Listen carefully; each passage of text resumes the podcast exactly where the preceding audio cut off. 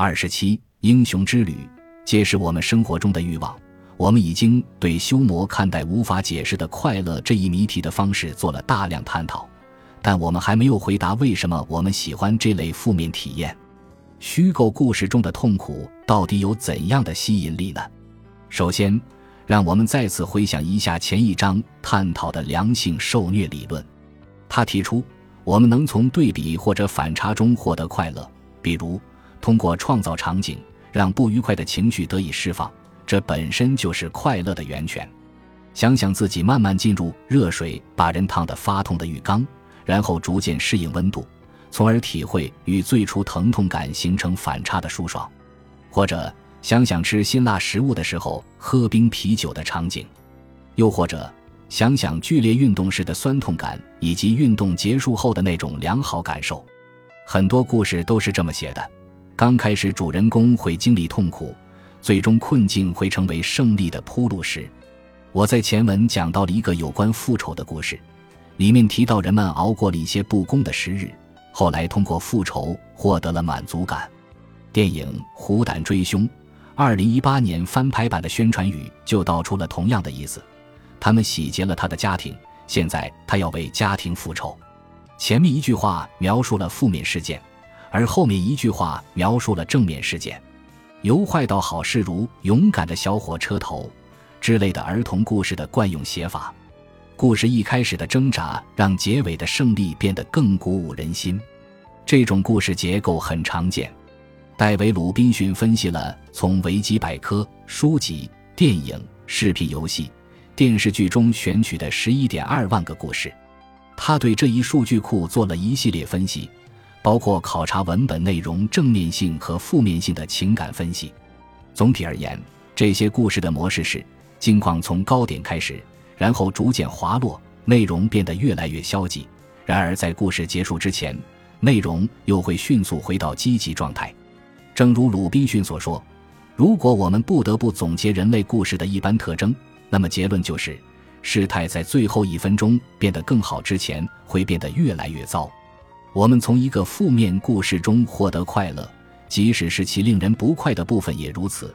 这一理论存在问题吗？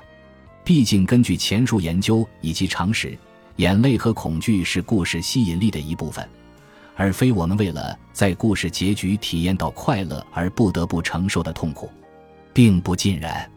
正如我们之前探讨过的，在更普遍意义上的良性受虐情景中，存在着由预期带来的快乐。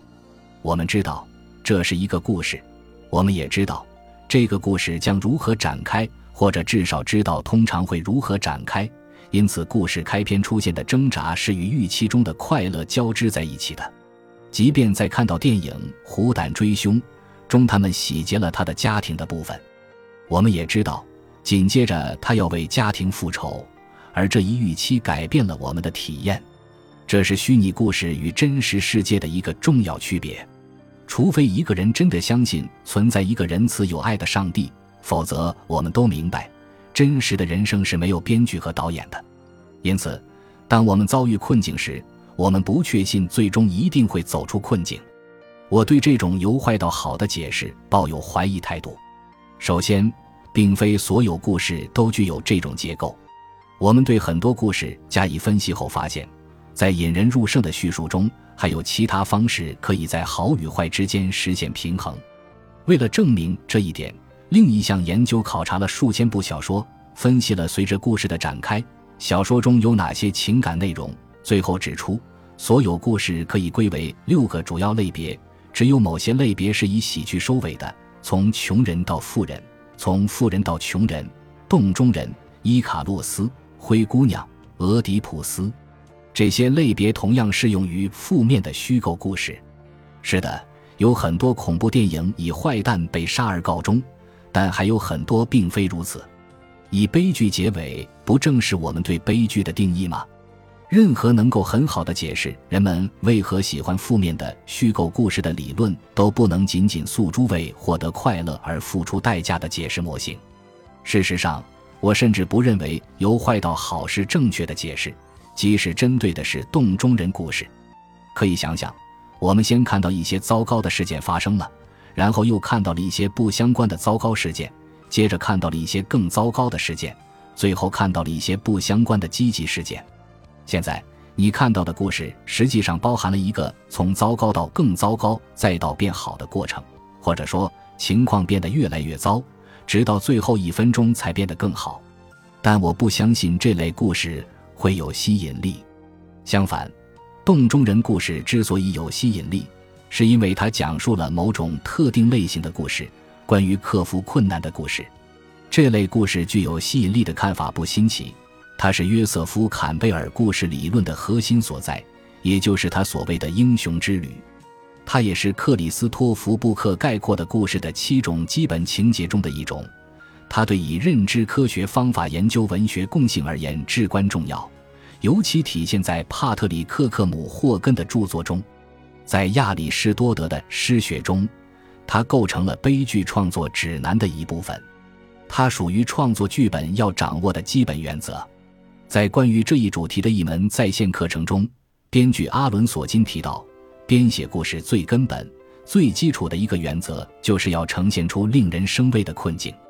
在一篇题为“不确定性缺失的悬念”的出色文章中，理查德·格里格指出，即便人们知道结果，比如乔治·华盛顿当选总统，或者美国在第二次世界大战期间成功研制出原子弹，只要克服困难还存在不确定性，作者仍然可以制造悬念。正是各种各样的困境让故事引人入胜，为人们提供了快乐的源泉。对困境的强调解释了为什么人们并不一定希望看到圆满的结局。让英雄获得胜利能给人们带来快乐，但这并不是关键所在。是的，洞中人故事以主人公最终爬出洞口结束，但其实可以不用这种方式结尾。以我的浅见，史上最伟大的两部竞技运动类电影分别是《洛奇》和《胜利之光》，他们的结局都不圆满。还有很多伟大的战争片以及极速追杀系列电影也是如此。人们高估了结局圆满的重要性。对困境的强调还解释了为什么我们喜欢的如此多的故事都有负面情节。困境会阻碍你得到想要的东西，但在故事中，困境可能是温和的，甚至是有趣的。比如，在一部浪漫喜剧片中。一对情侣试图无视蛮横父母的阻挠，一定要成为眷属；或者一本童书中的火车真的想要做到翻山越岭。